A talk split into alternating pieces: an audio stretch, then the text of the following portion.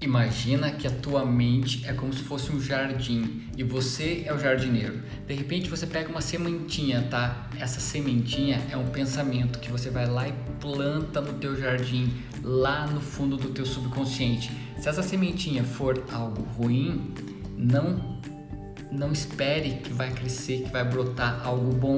Imagina, você plantou um uma, uma baga qualquer, não espere que vá nascer uma flor, uma rosa.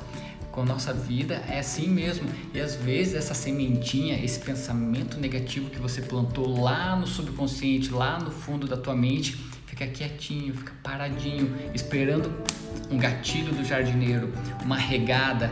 De repente você regou aquela sementinha com mais raiva, mais ódio, alguma coisa assim, ela flui, ela flora. Por isso que existem muitos problemas psicossomáticos doenças que são causadas pela mente. Cuida do que você está plantando no teu jardim. Um abraço.